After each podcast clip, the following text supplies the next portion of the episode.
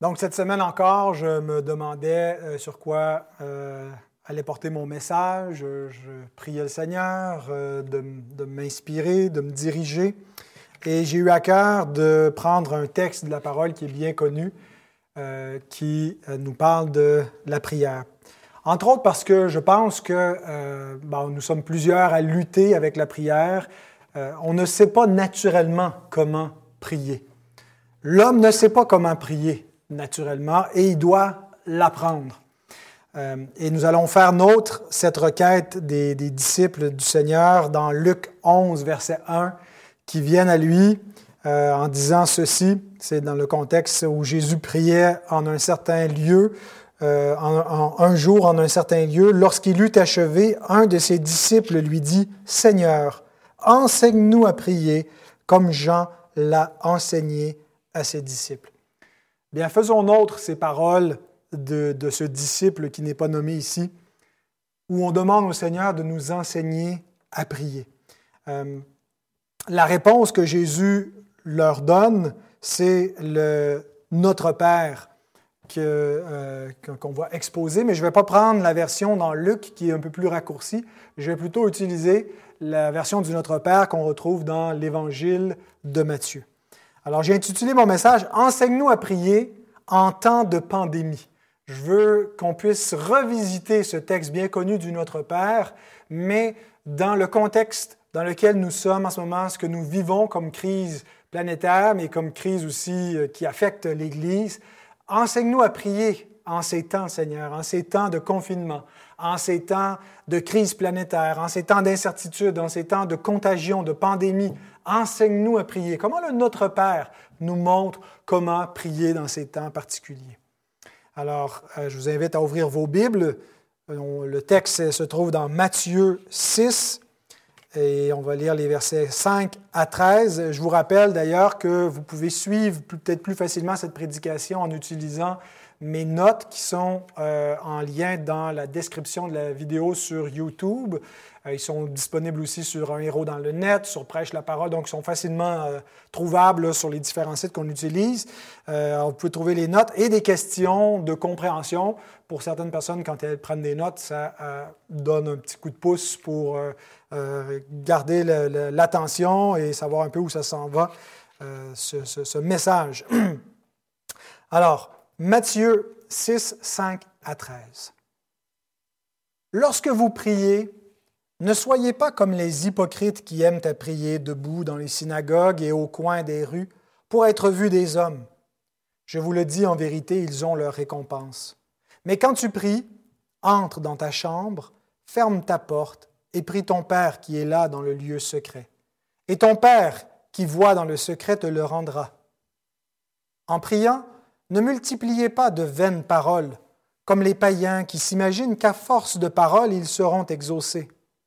Ne leur ressemblez pas, car votre Père sait de quoi vous avez besoin avant que vous le lui demandiez. Voici donc comment vous devez prier. Notre Père qui es aux cieux, que ton nom soit sanctifié, que ton règne vienne, que ta volonté soit faite sur la terre comme au ciel. Donne-nous aujourd'hui notre pain quotidien. Pardonne-nous nos offenses comme nous aussi nous pardonnons à ceux qui nous ont offensés. Ne nous induis pas en tentation, mais délivre-nous du malin, car c'est à toi qu'appartiennent dans tous les siècles le règne, la puissance et la gloire. Amen. Avant d'aller plus loin, demandons au Seigneur de bénir sa bonne parole qui sera prêchée. Notre Dieu, nous te remercions pour l'Écriture sainte que nous pouvons lire, étudier, méditer. Merci parce que par elle, tu t'es fait connaître à nous. Et nous voulons apprendre, Seigneur, à garder ta parole, à la mettre en pratique dans nos vies. Et pour ça, Seigneur, je te demande de bénir l'exposition de cette parole qui sera faite. Je te prie, Seigneur, que tu te révèles à nous, tu parles à nos cœurs, que tu nous instruises dans ce que nous devons mettre en pratique et apprends-nous, ô Dieu, à prier. Apprends-nous à prier, Seigneur, en ces temps euh, où nous sommes affectés, où nous vivons quelque chose euh, de, jamais vu, euh, où toute la planète en même temps est affectée par cette pandémie, apprends-nous à prier, Seigneur, que nous puissions être instruits par ta parole. Au nom de Christ, nous te prions. Amen.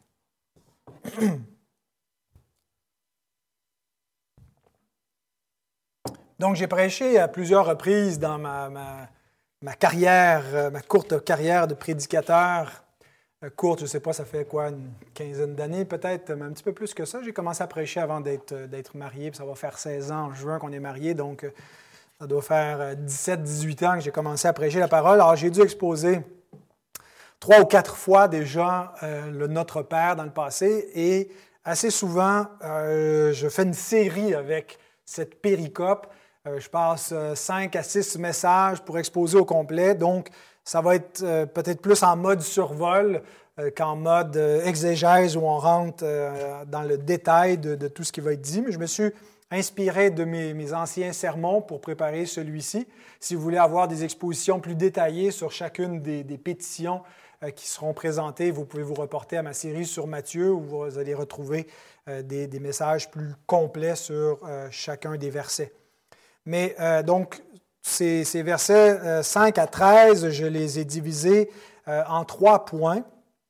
D'abord, les prières inutiles au verset 5 à 8, les prières inutiles.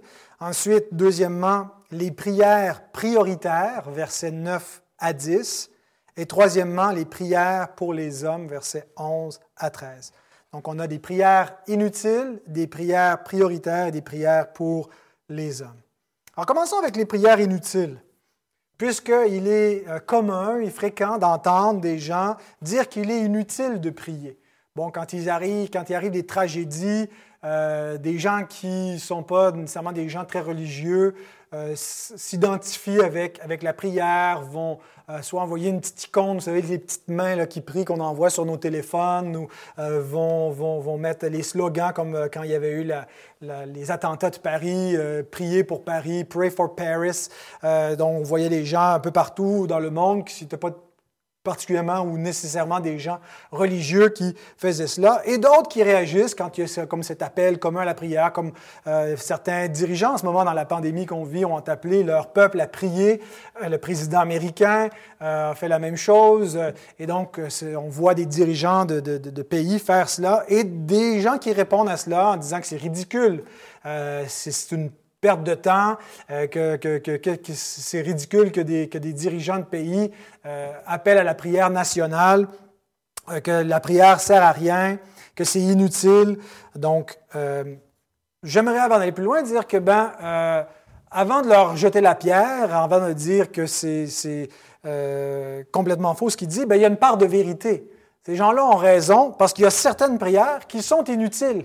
Et Jésus, avant de nous enseigner comment prier, nous enseigne comment ne pas prier. Il nous met en garde vis-à-vis de certaines prières vaines et inutiles. Donc, toutes les prières ne se valent pas. C'est ce que je veux souligner d'entrée de scène, qu'il y a certaines prières euh, qui sont efficaces, qui ont euh, une valeur devant Dieu, qui sont entendues et exaucées de Dieu, mais d'autres qui sont inutiles. Et euh, on peut les classer en deux types. Euh, les deux types de prières inutiles que Jésus nous présente sont les prières qui ne s'adressent pas à Dieu et les prières magiques. Alors, les prières qui ne s'adressent pas à Dieu, Jésus déclare que certains hommes prient comme des hypocrites parce qu'ils prétendent s'adresser à Dieu, mais en fait, ils font semblant. Ce n'est pas vraiment à Dieu qui parle, c'est plutôt aux autres. C'est plutôt pour paraître, c'est plutôt pour avoir l'air de prier ou être vu des hommes ou simplement rajouter un slogan pour avoir l'air de faire quelque chose dans des temps de crise et de dire, ben, on est solidaire, on prie, mais en fait, ça n'a même pas rapport avec Dieu. Ce n'est pas à Dieu qui s'adresse. Le verset 5 dit, Lorsque vous priez, ne soyez pas comme les hypocrites qui aiment à prier debout dans les synagogues et au coin des rues pour être vus des hommes. Je vous le dis en vérité, ils ont leur récompense. Alors pour certains, prier, ça paraît bien. C'était le cas des religieux du premier siècle, mais c'est le cas aussi des non-religieux séculiers de notre temps. Ça peut être euh, tendance de dire que l'on prie. Bien, Jésus avertit les enfants du royaume, parce que ce, texte-là du Notre Père, on le retrouve dans le sermon sur la montagne, que l'on peut aussi qualifier de sermon euh, du royaume. Jésus nous donne comment euh, les enfants du royaume doivent vivre et il leur enseigne à prier dans ce sermon-là. Et il les met en garde sur ce danger de ressembler à ceux qui ne font pas partie du royaume de Dieu et qui ne prient pas pour être entendus de Dieu, mais être vus des hommes. Alors, bien que euh, les enfants de Dieu vont faire de vraies prières, vont naturellement chercher la face de Dieu, bien il y a encore, en raison du péché rémanent, de leur nature pécheresse, un risque de prier pour les mauvais motifs. John Gill écrit ce qui suit. Dieu n'a pas d'enfant mort-né. Dès qu'ils reçoivent la vie par sa grâce, ils crient à lui. La prière est le souffle d'une âme régénérée. Elle démontre une personne née de nouveau.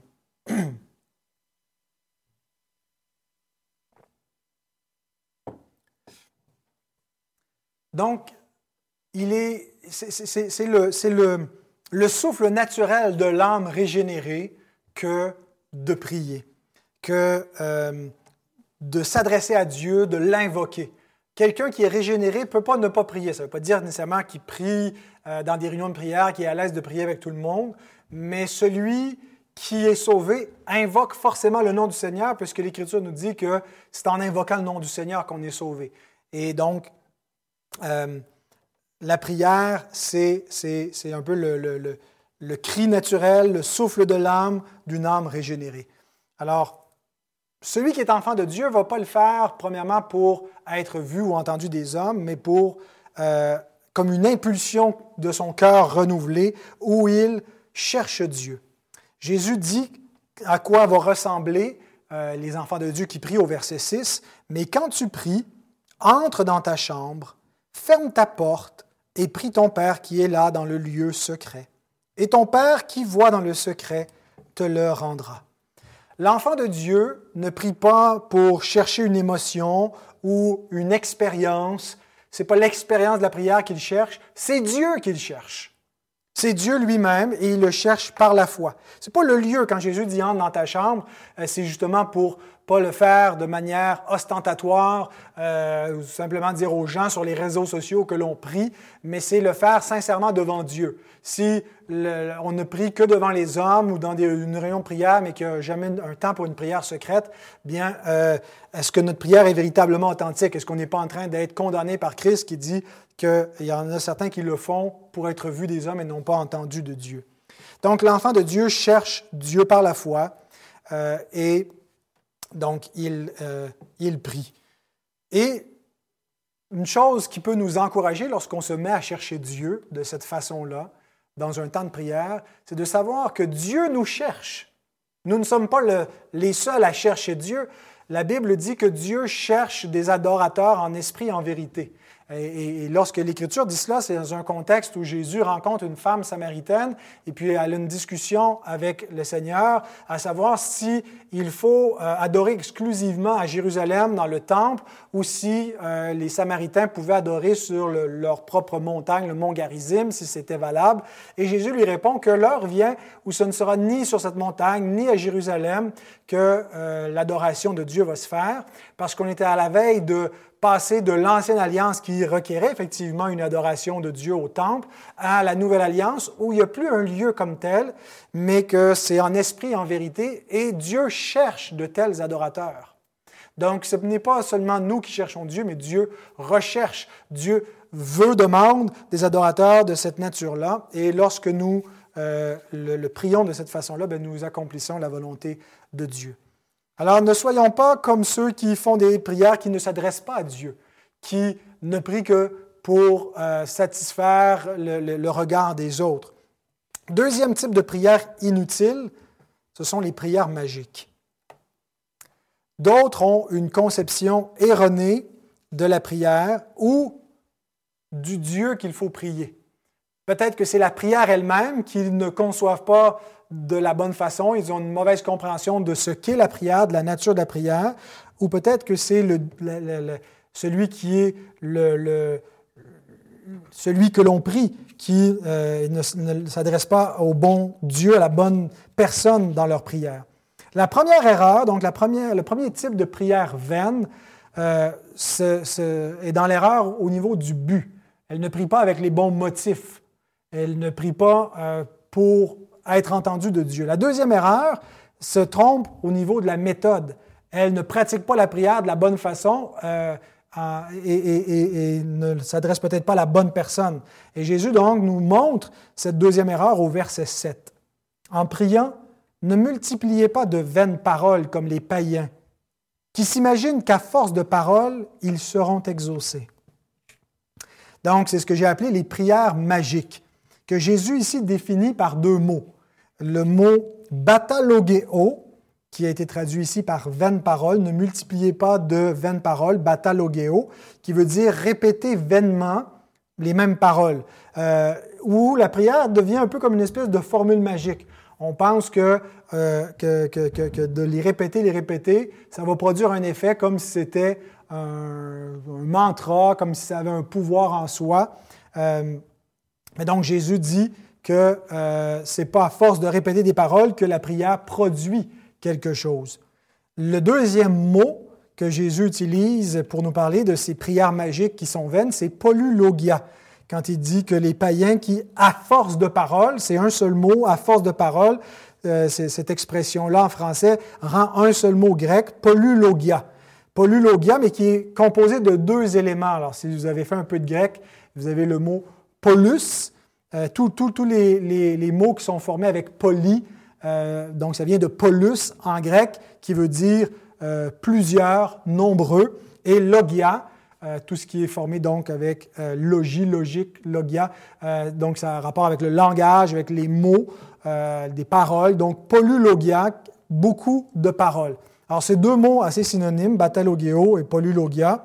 Mais l'erreur, c'est de penser que la prière a une efficacité propre. Peu importe euh, à qui elle serait adressée. C'est comme si la, prière est comme une formule magique qui marche de soi. Mais ce qui fait que la prière marche, c'est pas la prière. La prière, en fait, mm, la prière, c'est comme la, c'est, comme la foi, c'est la main tendue qui est vide et qui implore le secours de Dieu. Mais s'il n'y a pas une main à l'autre bout pour répondre, pour nous tendre la main, pour accueillir nos pétitions, ben notre prière est dans le vide. Alors, ce qui fait que la prière fonctionne, ce n'est pas la prière elle-même, c'est celui qui l'entend celui qui la reçoit.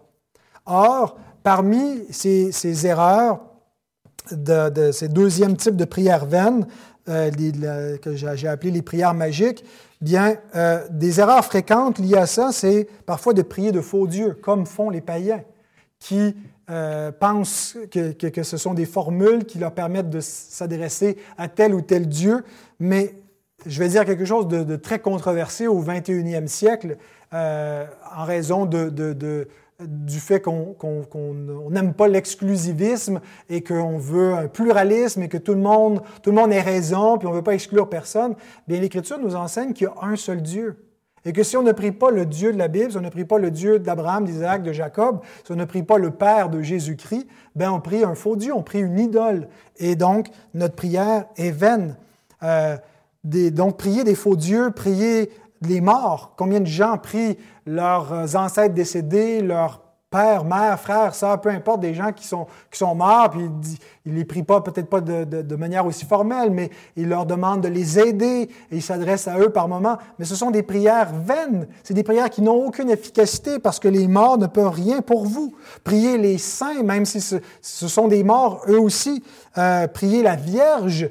Euh, la Vierge, il ne nous est donné aucun exemple dans l'Écriture où on doit s'adresser à autre qu'à Dieu et, de passer par un autre médiateur que Christ. Il y a un seul Dieu et il y a un seul médiateur entre Dieu et les hommes, Jésus-Christ homme. Et nulle part l'Écriture nous enseigne qu'on doit demander à la Vierge, demander à Jésus, de demander à Dieu. On a un seul médiateur. On demande donc à Christ directement euh, parce que Christ est Dieu fait homme. Il est le parfait médiateur parce qu'il euh, peut représenter parfaitement Dieu et l'homme à la fois, et donc euh, étant, étant à la fois Dieu et homme. Alors, ne pas prier Dieu par Christ, c'est une prière vaine qui n'a aucune efficacité. mettre sa foi dans la prière elle-même ou dans les méthodes. Dans certains milieux, on pense que la posture qu'on prend, si on est à genoux ou debout, ou les mains dans les airs, euh, ou les, les, les, les, mains jointes, ou si on fait notre signe de croix, ça va donner une efficacité propre. Mais, mais c'est mettre notre foi dans, dans la méthode plutôt que dans, en Dieu lui-même.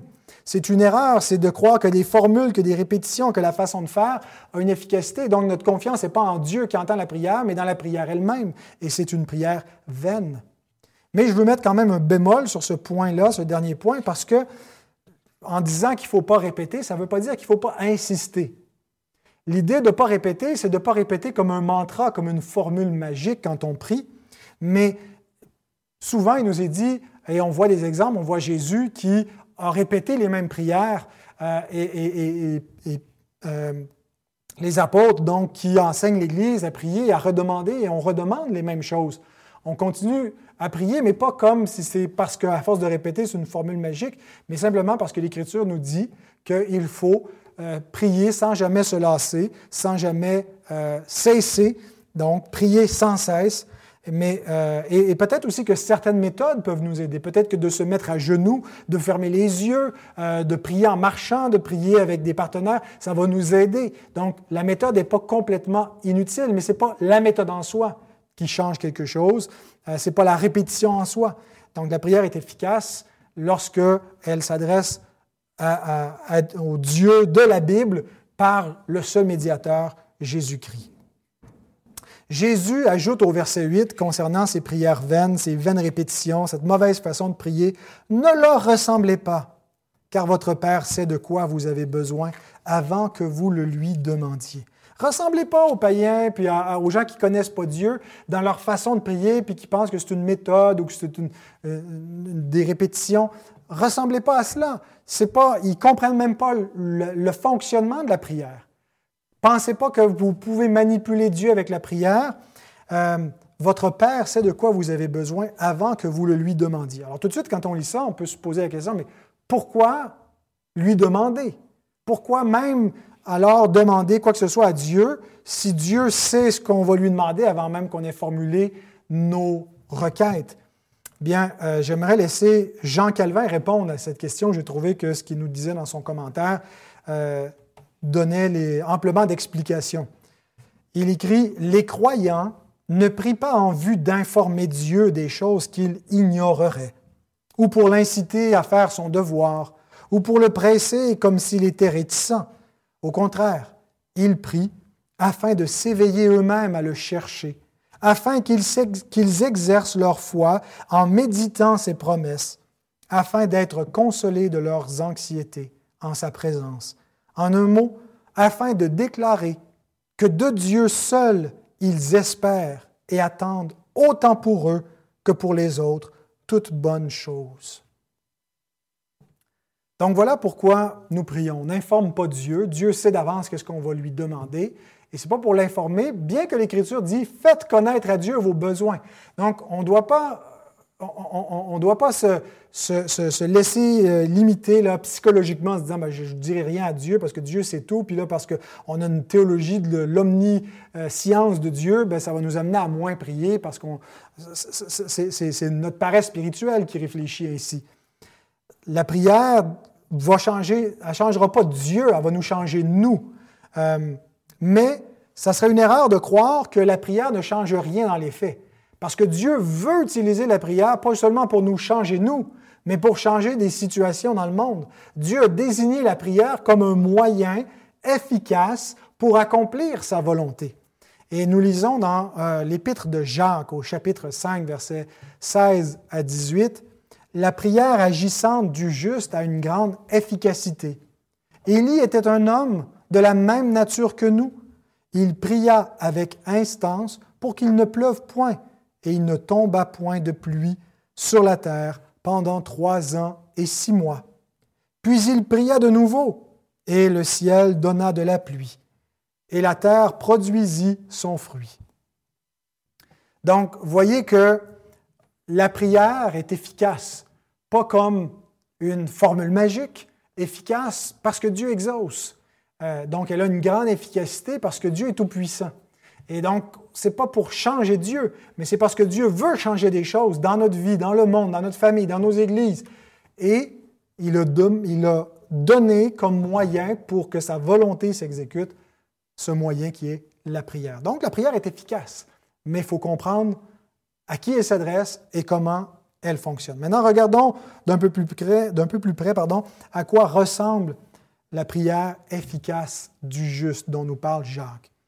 Et ça nous amène à notre deuxième point et troisième point, les prières prioritaires et les prières pour les hommes.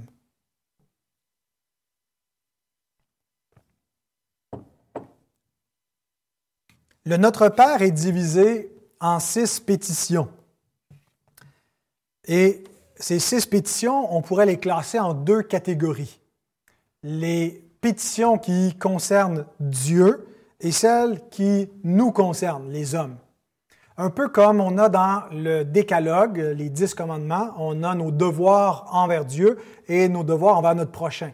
Et donc Jésus nous résume toute la loi et les prophètes en disant que la loi consiste à aimer Dieu de tout notre cœur et notre prochain comme nous-mêmes. Eh bien, Notre Père suit un peu le même modèle. On, prie d'abord pour les priorités qui concernent Dieu et ensuite pour, euh, pour nous-mêmes. Donc, relisons versets 9 et 10 pour voir euh, qu'est-ce que euh, contiennent les prières prioritaires.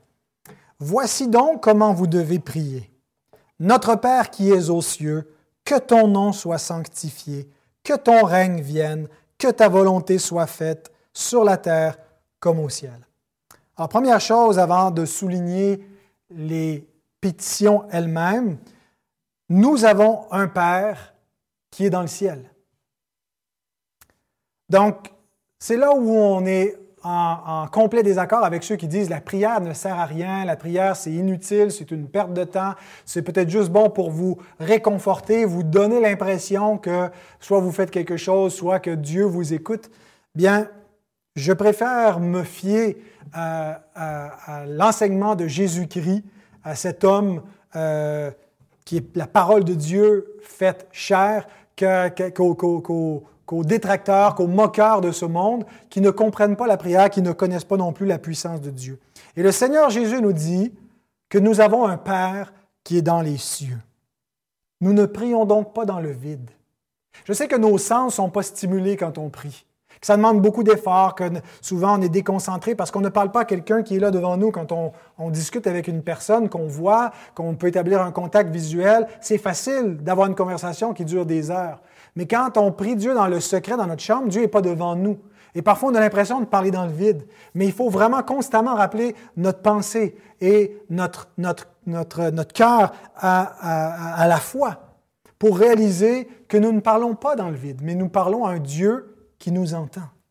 Et donc, c'est à nous de nous conditionner, de, de, faire un peu comme un rafraîchissement, si ça demande 10, 20, 30, 50 rafraîchissements dans une séance de prière, euh, autant de fois que c'est nécessaire de ramener notre attention pour dire non, OK, concentre-toi, tu parles à Dieu et de ramener notre pensée. Si c'est nécessaire de parler à voix haute, parce que quand on murmure ou on, prie dans notre tête, notre pensée commence à, à courir dans tous les sens, faisons-le.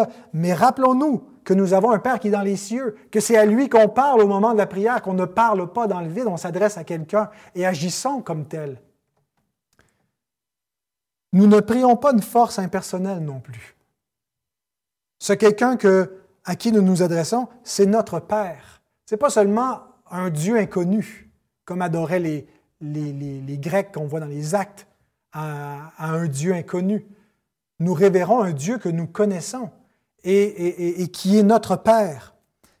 Cette première phrase de cette prière, Notre Père qui est aux cieux, on s'approprie Dieu comme Père, euh, il y a vraiment une révolution dans l'enseignement de Christ par rapport à comment les, les, hommes pouvaient voir la, divinité. Ils ne voyaient certainement pas les, les dieux dans lesquels ils croyaient comme euh, des figures paternelles bienveillantes à leur égard. Mais le Seigneur nous enseigne donc à voir Dieu comme notre Père. Ceci ici sous-entend toute la, la, rédemption que nous avons en Jésus-Christ.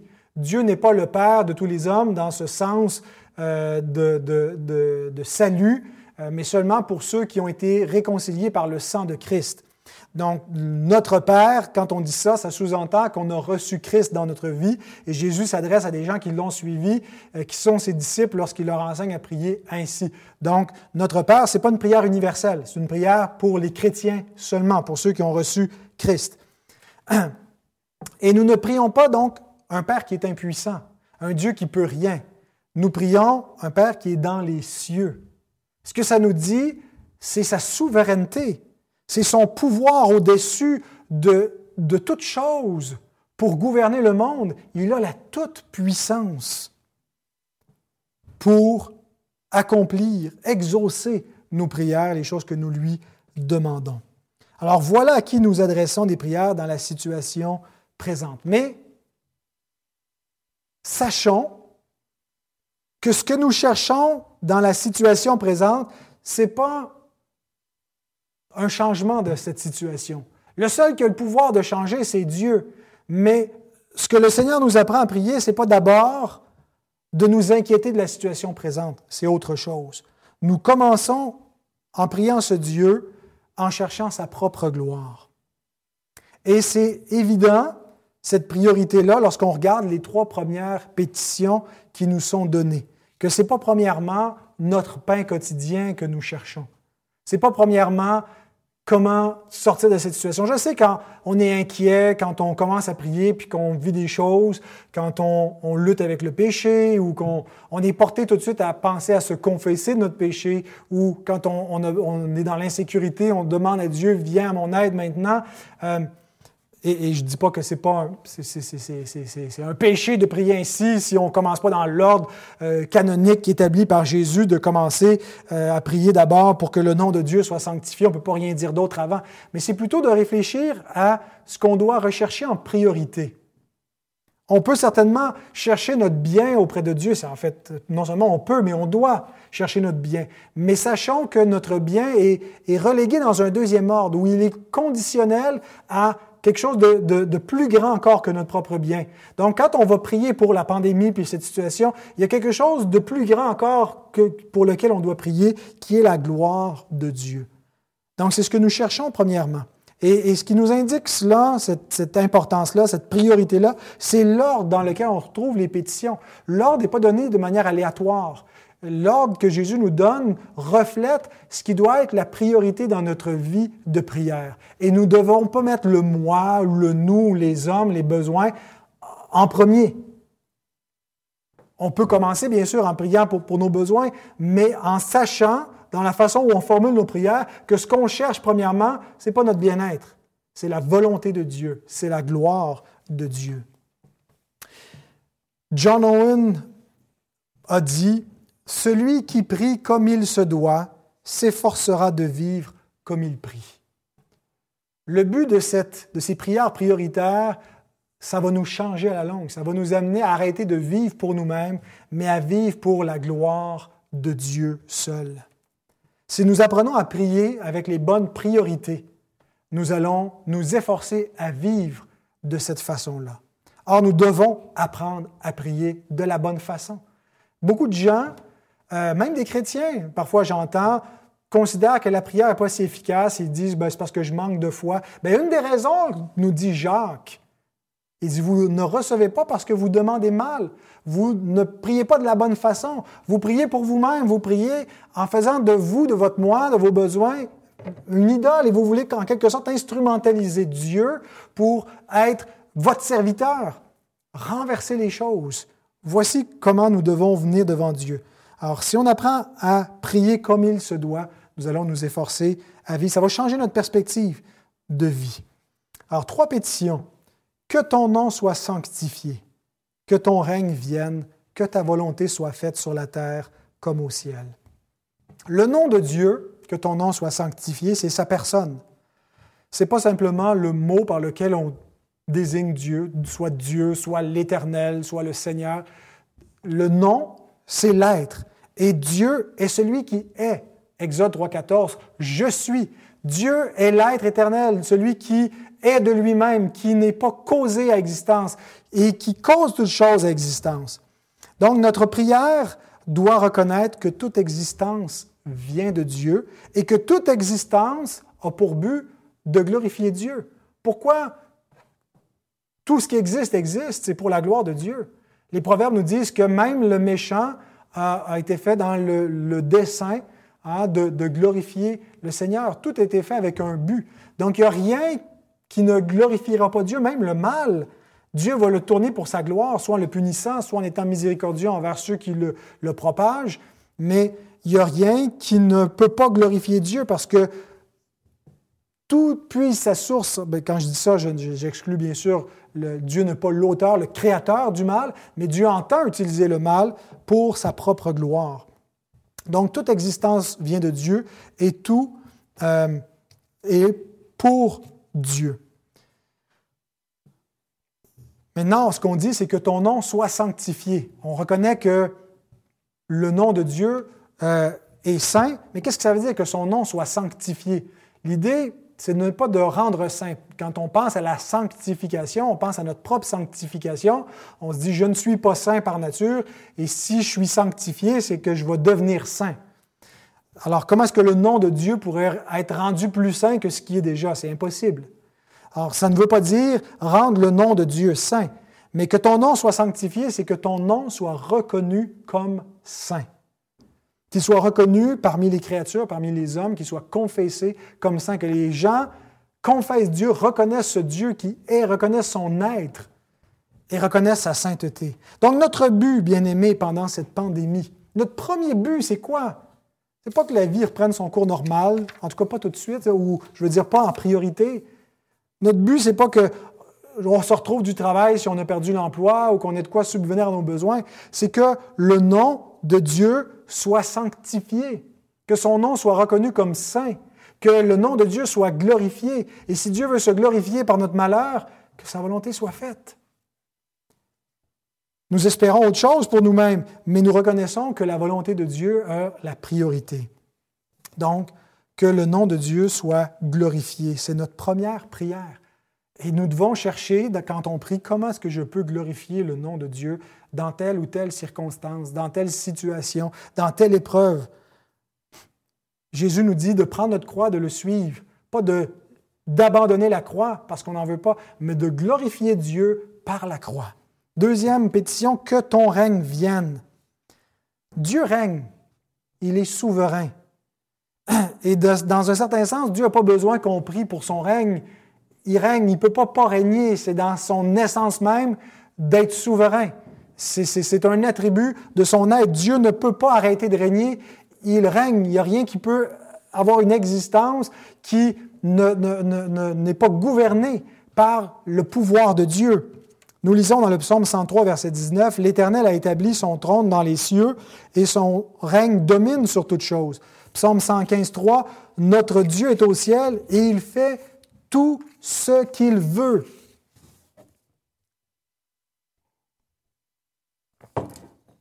Alors nous ne prions pas pour ce règne-là.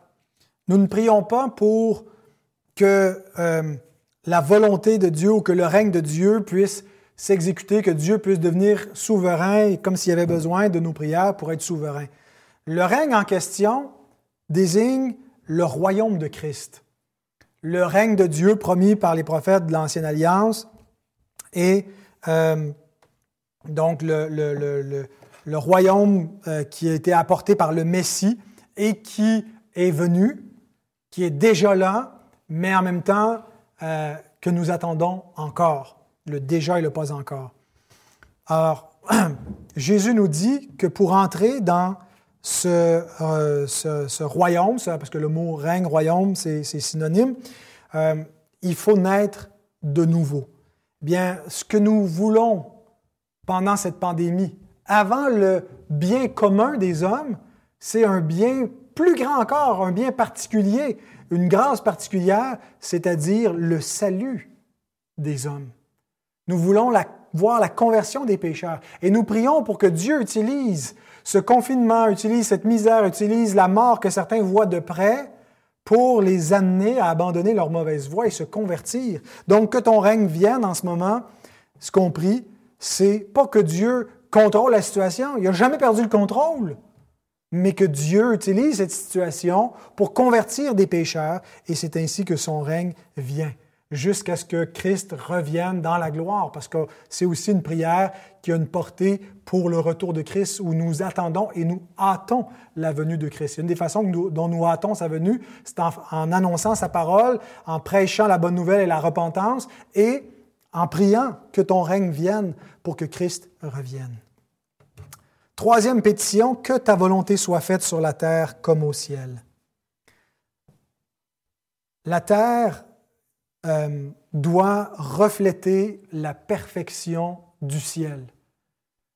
Il faut que parmi les hommes où Dieu a donné une liberté euh, aux êtres humains pour agir selon leur, leur propre volonté, ce qu'on appelle le libre arbitre, c'est-à-dire, ce n'est pas dans le sens d'un libre arbitre absolu, mais dans le sens que les hommes euh, ont une volonté réelle, qu'ils ne sont pas des automates, que c'est eux qui décident et que c'est en harmonie avec le fait que Dieu détermine d'avance ce qu'ils vont décider, mais quand ils le décident, ils le décident librement, puis ils sont imputables pour leur, leur choix. Il y a une compatibilité entre ces deux réalités. Bien, notre prière, c'est que la volonté de Dieu parmi les hommes reflète la volonté parfaite de Dieu dans le ciel. Donc le ciel représente ici la perfection et la terre un monde imparfait à cause de la chute, à cause du péché qui est entré, mais qui doit se remettre au diapason. Hein, comme un instrument qui s'est désaccordé, mais qu'on doit le, réaccorder pour qu'il puisse être sur la bonne fréquence et émettre le son que Dieu veut entendre. La volonté de Dieu en théologie, euh, on conçoit deux aspects de ce que ça veut dire quand on parle de la volonté de Dieu. On parle, même on va aller jusqu'à dire que Dieu a deux types de volonté, deux volontés. Une volonté de décret et une volonté morale. Et il y a un bon verset de l'Ancien Testament qui fait cette distinction entre la volonté de décret et la volonté morale de Dieu. C'est Deutéronome 29, 29. Les choses cachées sont à l'Éternel, volonté de décret. Les choses révélées sont à nous et à nos enfants à perpétuité, afin que nous les mettions en pratique, afin que nous mettions en pratique toutes les paroles de cette loi, volonté morale. Donc, volonté de décret, c'est les choses que Dieu révèle pas aux hommes, qui de toute éternité, euh, il, euh, il les fait arriver à mesure que l'histoire avance, Dieu fait arriver des choses. C'est le décret divin qui arrive une pandémie en ce moment, que euh, toute la planète soit dans cette crise et que les, gens soient confinés, que, que l'économie soit bouleversée. La Bible dit qu'il ne tombe pas un moineau par terre sans la volonté de notre Père qui est dans les cieux. Donc, c'est son décret. Ce décret est en harmonie avec la responsabilité humaine, avec les causes secondes qui ont pu entrer en ligne de compte pour que cette pandémie arrive et comment elle aurait pu être évitée si on avait agi autrement. Mais dans le plan de Dieu, c'est une volonté de décret. Et, Dieu ne révèle pas, c'est une volonté secrète et ne nous dit pas d'avance qu'est-ce qu'il va faire et comment il le fait. Euh, mais euh, Dieu nous révèle parallèlement sa volonté morale. La volonté morale de Dieu, c'est ce que Dieu veut que nous fassions s'il nous, nous révèle ses volontés, ses commandements, ce qu'il s'attend des hommes. Alors ces deux façons, ou plutôt ces deux volontés, impactent toutes deux notre façon de prier. Et je ne pourrais pas le dire mieux que Thomas Watson l'a fait, euh, ce puritain du XVIIe siècle, qui écrit ce qui suit. Nous prions pour deux choses, pour une obéissance active afin que nous puissions faire activement la volonté de Dieu dans tout ce qu'il commande. Deuxièmement, pour une obéissance passive, afin que nous nous soumettions à la volonté de Dieu patiemment dans ce qu'il inflige. Donc voyez-vous comment cette euh, dualité ou cette, cette double façon d'envisager la volonté de Dieu impacte notre façon de prier d'un côté, on, prie pour l'obéissance, on prie pour une obéissance globale, mais pas de la même façon. Une obéissance active, c'est-à-dire pour faire activement ce que Dieu exige de nous dans ce qu'il commande, mais aussi pour une obéissance passive. Passive, pas dans le sens qu'on ne fait rien, mais dans le sens qu'on subit, qu'on supporte, hein, que ça vient du, grec euh, patio qui veut dire souffrir, pathéo qui veut dire souffrir. Et donc, où on, souffre, où on subit, où on, endure ce que Dieu inflige. Alors, si Dieu inflige une maladie, si Dieu inflige euh, une, souffrance, dans sa souveraineté, on la supporte patiemment en demeurant fidèle, en appliquant activement ce qu'il demande de nous, euh, qui est inconditionnel. Et donc, si on veut prier en lien avec cette volonté de Dieu, comment est-ce qu'on prie pour la volonté de Dieu pendant la pandémie? Euh, ben, ça dépend de quelle volonté on parle. Et, chacun de ces, de ces, deux aspects de la volonté de Dieu aura un impact sur notre façon de prier. Par exemple, euh, en lien avec la euh, volonté de décret de Dieu, ben, on prie en reconnaissant que Dieu est souverain. Hein, on ne prie pas Dieu comme pour l'informer. Il se passe une pandémie, il faudrait que tu regardes un petit peu du haut de ton ciel ce qui se passe ici-bas, on aurait besoin de toi. Euh, quand on prie, nos prières confessent que Dieu est souverain euh, et nous nous soumettons à sa, volonté. Hein, nous devons faire nôtre cette prière de Christ, non pas ta volonté, euh, pardon, non pas ma volonté, mais la tienne. Donc, on accepte la volonté de Dieu euh, ça ne veut pas dire qu'on ne peut pas euh, soumettre humblement à Dieu notre volonté dans la prière. Ça ne veut pas dire que parce que Dieu a envoyé une pandémie, on ne peut rien prier pour demander à Dieu un, rétablissement, une guérison, une restauration de l'ordre euh, mondial. Mais dans notre façon de prier, ben, on prie avec humilité. On prie comme Christ prie comme Christ nous a appris à prier, que ta volonté soit faite et non pas la mienne. Voici ma volonté. Et parce que je sais que tu es miséricordieux, que tu euh, aimes prendre soin de, de tes enfants lorsqu'ils te prient, je, te demande ces choses avec assurance. Mais en même temps, je suis conscient que je ne suis qu'un homme, je n'ai pas le plan global, je ne sais pas ce que tu veux faire avec tout ça. Et, j'ai confiance que tu es un Dieu parfaitement sage, que ta volonté soit faite. Et Dieu va utiliser ces prières-là, parce que si Dieu a l'intention de restaurer le monde, ben, il va utiliser la prière de ses enfants pour le faire. Il va utiliser ce plaidoyer, il lui a donné une efficacité particulière euh, pour y répondre et, nous exaucer. et donc, euh, apprenons à prier de cette façon-là en lien avec la volonté de décret. Mais notre prière aussi, en ce moment, euh, est liée avec la volonté morale de Dieu. Parce que quand on dit que ta volonté soit faite, on n'a pas seulement en tête le décret divin, puis comment Dieu euh, secrètement fait arriver ce qu'il fait arriver. Mais Dieu nous commande des choses moralement et on a besoin de prier pour qu'il nous aide à faire sa volonté.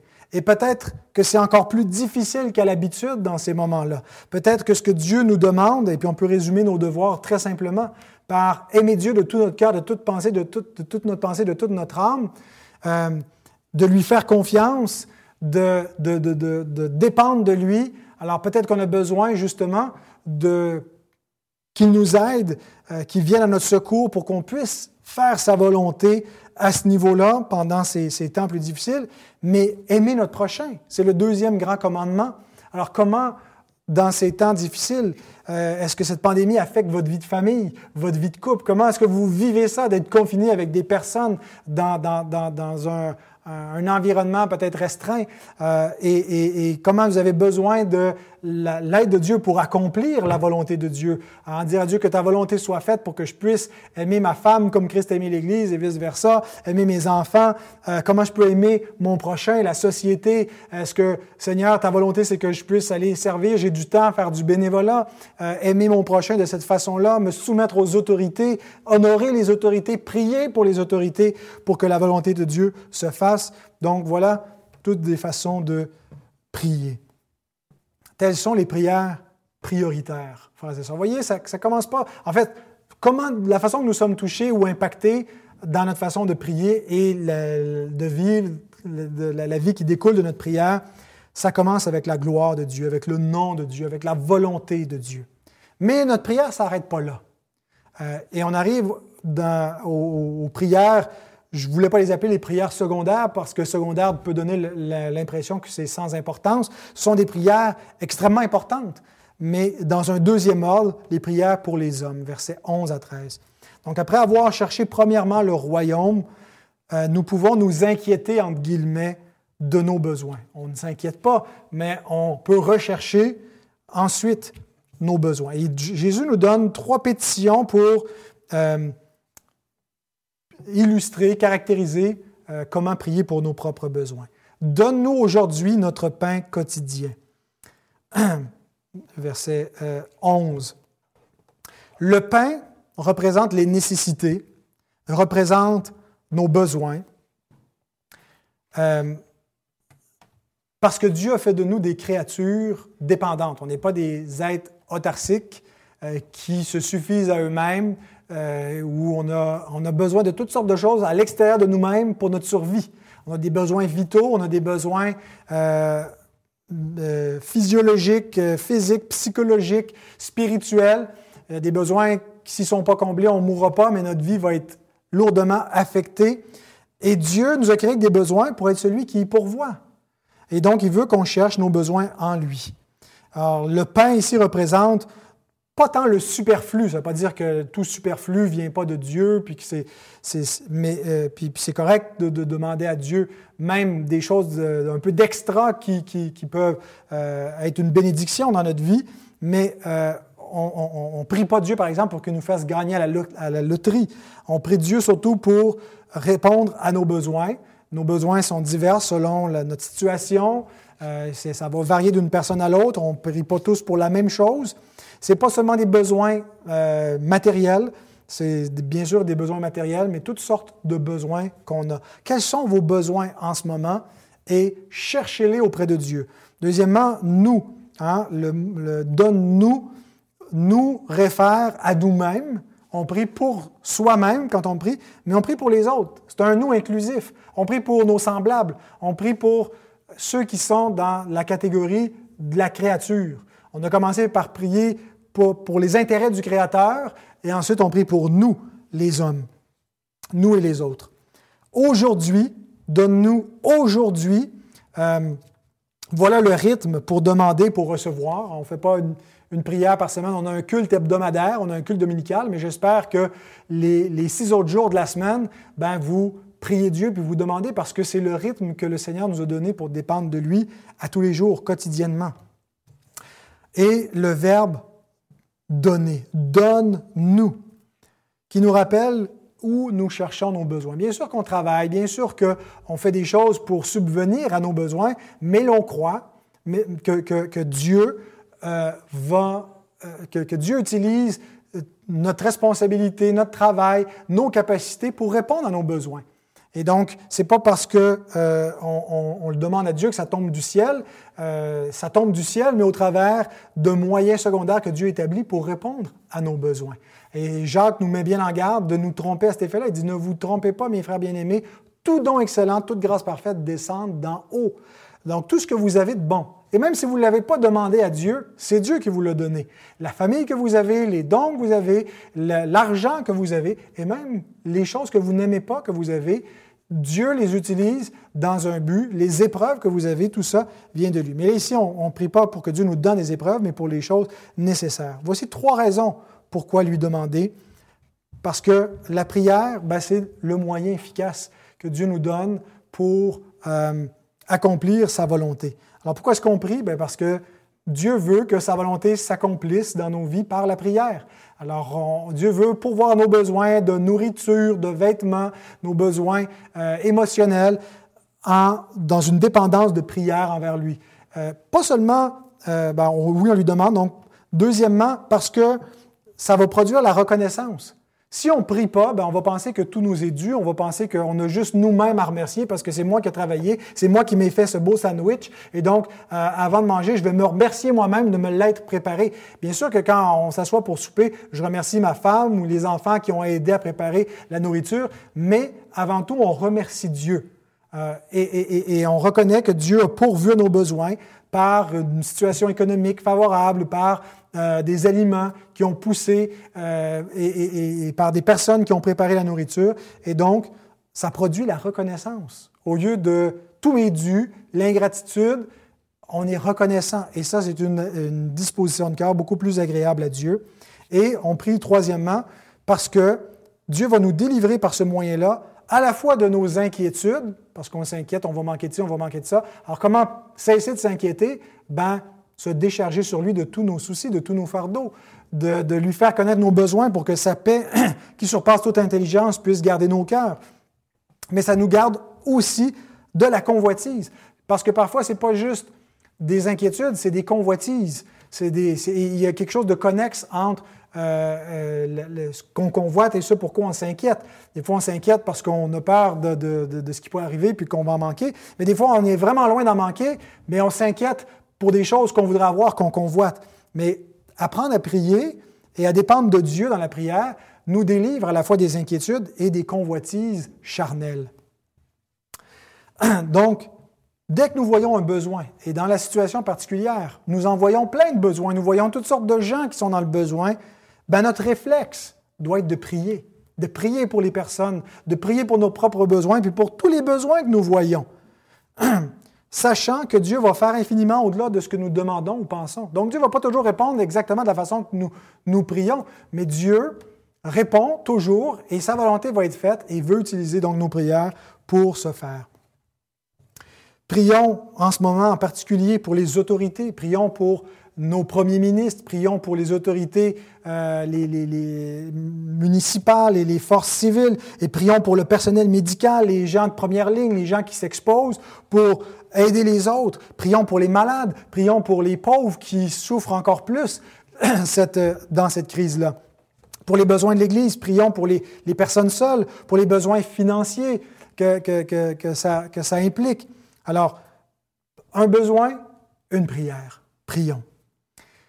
Prions, pas prions, pardon, euh, la prochaine euh, pétition, pardonne-nous nos offenses. Pardonne-nous nos offenses comme nous, comme nous aussi nous pardonnons à ceux qui nous ont offensés. Deux remarques préliminaires que je veux faire avec cette pétition. Le fait que nous continuons de demander pardon à Dieu ne signifie pas que nous ne sommes pas pardonnés une fois pour toutes. Certains considèrent que si on est pardonné une fois pour toutes, on ne devrait plus demander pardon, ou que si nous demandons pardon, ben, c'est une preuve qu'on n'a pas été pardonné une fois pour toutes, et donc le pardon de Dieu est comme quelque chose à, rafraîchir constamment, puis il faut mourir dans un état où on a été pardonné, non pas en état de péché, sinon on pourrait être perdu pour l'éternité. Il n'y a pas de contradiction, il faut juste comprendre comment le pardon s'applique à la fois à la justification, qui est définitive, et à la sanctification, qui est progressive. Et donc, on peut envisager le pardon de Dieu sous deux angles différents où on est pardonné une fois pour toutes, mais ça, ça n'empêche pas que dans notre sanctification progressive, on demande ponctuellement pardon à Dieu lorsqu'on pêche. Charles Siméon l'explique bien lorsqu'il écrit Certains supposent qu'ils sont si complètement justifiés qu'ils n'ont aucun besoin de renouveler l'application du pardon tandis que d'autres supposent qu'ils sont si parfaitement sanctifiés qu'ils n'ont plus besoin de pardon. Alors, deux erreurs. Ce n'est pas parce qu'on est parfaitement justifié qu'on ne doit plus demander pardon, euh, ou ni parfaitement sanctifié qu'on n'a plus besoin, qu'on a dépassé le stade. Euh, deuxième remarque, le pardon de Dieu envers nous n'est pas conditionnel à notre pardon envers les autres la, formulation peut donner cette, impression-là. Pardonne-nous nos offenses comme nous les pardonnons à ceux qui nous ont offensés, puisque Jésus ajoute après Notre Père, si vous ne pardonnez pas aux hommes leurs offenses, votre Père ne vous pardonnera pas non plus. Mais quand on, prend une théologie biblique complète du pardon de Dieu, on réalise que le pardon de Dieu n'est pas conditionnel au nôtre, c'est plutôt l'inverse. Et euh, Thomas Watson, que j'ai déjà cité au préalable, euh, nous donne une explication euh, magnifique sur comment comprendre cette, pétition. Il dit, Il s'agit d'un signe que Dieu nous pardonne. Il ne s'agit pas de la cause pour laquelle Dieu nous pardonne, mais d'un signe. Nous n'avons pas besoin de monter au ciel pour voir si nos péchés sont pardonnés ou non. Regardons dans nos cœurs et voyons si nous pouvons pardonner les autres.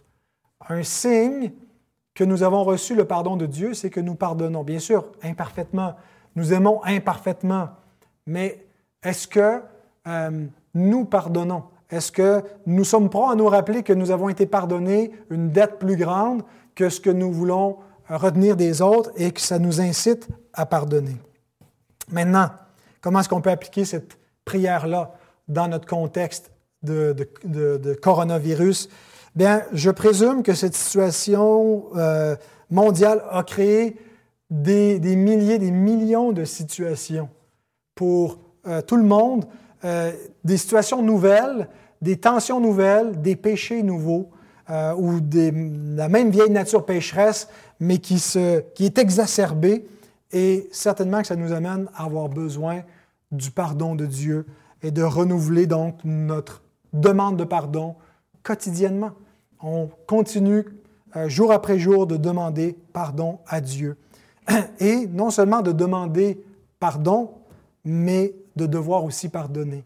Comment dans vos, contextes euh, familiaux, tout ça peut vous affecter en ce moment, que vous avez besoin de grâce, vous avez besoin de reproduire la grâce envers vos enfants, envers votre conjoint et vos prochains, quels qu'ils soient. Terminons avec la dernière pétition. Délivre-nous du mal. Verset 13. Ne nous induis pas en tentation, mais délivre-nous du mal. Cette pétition, si elle est mal comprise, nous donne l'impression que Dieu est un tentateur. Euh, mais Jacques 1.13 nous dit que Dieu n'est pas tenté par le mal et ne tente lui-même personne. Il y a différentes façons de comprendre le mot euh, tentation où, Dieu, Dieu éprouve, mais Dieu ne tente pas. Dieu met à l'épreuve, mais Dieu ne veut pas euh, produire le mal en nous comme le diable le veut. Donc cette pétition nous va avec la précédente. Elle, elle va avec la précédente parce que dans la, la cinquième pétition, nous voulons recevoir le pardon de nos péchés. Mais dans celle-ci, nous voulons recevoir la victoire sur nos péchés. Thomas Manton, un autre puritain, c'est pas Thomas Watson, mais ils sont de la même époque, euh, a écrit Dans la tentation, nous devons distinguer entre la mise à l'épreuve et l'incitation à pécher. L'épreuve vient de Dieu, mais l'incitation à pécher vient de Satan et, et de nous-mêmes. Pardon. Donc l'incitation à pécher vient de Satan et de nous-mêmes. Dieu n'incite aucun homme à pécher. Il est cependant vrai que Dieu peut nous éprouver, nous faire souffrir, nous mettre sous tension, éprouver notre foi et euh, notre espérance et notre patience. Donc, lorsque Dieu nous met à l'épreuve, comme c'est le cas en ce moment, il y a une tentation de pécher. Dieu ne nous incite pas à pécher, mais l'épreuve peut nous amener soit à obéir. Et Dieu veut la croix. Dieu envoie la croix. Dieu a envoyé son Fils à la croix, puis Dieu nous dit qu'on va passer nous-mêmes par la croix. Et donc, cette pétition va avec la précédente. On veut être pardonné de notre péché, mais on veut aussi avoir la victoire sur cette nature pécheresse. On ne veut pas être dominé par elle. On veut être délivré. On veut être délivré dans le sens que notre volonté soit assez ferme pour obéir à Dieu, mais aussi pour que l'épreuve s'en aille. Et ce n'est pas mal de demander à Dieu d'enlever cette crise alors que c'est lui qui l'a amené. Euh, c'est pas contradictoire euh, et, on ne prie pas contre la volonté de Dieu. On sait que Dieu va faire sa volonté, mais donc on lui demande de, donc, euh, cette, cette délivrance. Alors de façon spécifique, nous prions pour que Dieu, avec la situation, je veux dire, nous prions Dieu de nous délivrer de tout mal qui pourrait résulter de cette situation. Comment est-ce que la situation présente représente une tentation pour nous? Est-ce qu'elle nous amène à la, paresse peut-être, ou à nous réfugier dans, l'alcool ou dans des plaisirs pour chercher notre paix, notre repos, notre tranquillité? Prions Dieu pour qu'il nous garde du malin, qu'il nous garde du mal, qu'il nous garde du péché à l'heure de la tentation, qu'il nous aide à porter la croix, qu'il restaure l'état de ce monde. On peut prier pour que cette, cette épreuve finisse, elle va durer le temps que Dieu veut qu'elle dure, puis Dieu va utiliser nos prières pour qu'elle cesse lorsqu'elle aura déterminé qu'il est temps qu'elle cesse. Mais prions pour que Dieu donc nous empêche aussi, en ce moment, de vouloir tellement que cette épreuve cesse que euh, nous soyons conduits à chercher notre bonheur dans ce monde. Que cette épreuve, Dieu l'utilise pour nous amener à soupirer après notre domicile céleste, après notre cité céleste. Et donc, que euh, bien sûr qu'on veut, qu'on apprécie quand le, monde va bien, que les choses sont paisibles, mais que Dieu nous garde justement de cette tentation, de ce mal, de d'être non pas des étrangers, des voyageurs ici-bas, mais que de faire de ce monde en ruine notre cité permanente, comme si c'est tout ce que nous voulions, que Dieu nous préserve de cela dans le temps présent. Alors en conclusion, euh, la conclusion traditionnelle qu'on a du Notre Père euh, vient bien clore notre méditation sur la prière au verset 13. Car c'est à toi qu'appartiennent dans tous les siècles le règne, la puissance et la gloire. Amen. Alors ces paroles, on ne les retrouve pas dans les, euh, meilleurs manuscrits. Euh, certains voient que c'est plutôt une harmonisation avec d'autres manuscrits, mais euh, bien sûr que ces paroles demeurent théologiquement vraies. Et je veux juste faire euh, trois brèves remarques. Tout commence et tout termine avec la gloire de Dieu. Euh, ce que cette conclusion peut nous apprendre, c'est cela, qu'on commence en cherchant la gloire de Dieu, que son nom soit sanctifié, que son règne vienne, que sa volonté soit faite. On met nos, besoins en sandwich entre les deux, mais on, on conclut en nous rappelant que tout ce qu'on peut désirer finalement, ultimement, ce qu'on on relègue tout ça à un bien prioritaire supérieur qui est la gloire de Dieu et la volonté de Dieu. Deuxième remarque, notre foi pour toutes nos requêtes repose sur Dieu lui-même. Tout ce qu'on demande, tout ce qu'on peut plaider dans nos prières, on ne le fait pas reposer sur notre propre justice, on ne le fait pas reposer sur nos propres mérites, on ne le fait pas reposer sur ce qu'on peut faire pour nous-mêmes, mais sur la grâce de Dieu sur la puissance de Dieu. Et on plaide quand on prie au nom. Jésus ici ne euh, nous a pas enseigné à prier en son nom, ailleurs il le fait, mais tout ça, euh, on, le plaide au nom de Christ parce que il euh, est celui qui a la justice parfaite pour y avoir droit et on se réclame de cette justice. Et troisième remarque, nos prières doivent nous, nous amener dans l'adoration cette conclusion, c'est à toi qu'appartiennent dans tous les siècles le règne, la puissance et la gloire, est, une formule euh, doxologique. Hein. Ça, vient d'un mot grec, doxa, qui veut dire gloire. Une doxologie, c'est quand on proclame la gloire de Dieu. Eh bien, c'est ce que euh, là où doit nous mener notre prière. On, doit euh, être conduit dans l'adoration lorsqu'on prie. Même quand parfois c'est dur, on voit chez les psalmistes assez souvent, ils commencent les psaumes avec des pleurs et des lamentations, mais ils finissent avec des louanges et, une exaltation devant l'Éternel. Bien, faisons de même, que notre prière puisse culminer dans une adoration envers Dieu. Et c'est ce que nous allons faire maintenant avec des, des chants qui vont suivre, mais on va d'abord prier notre Dieu. Seigneur, merci parce que tu nous enseignes à prier.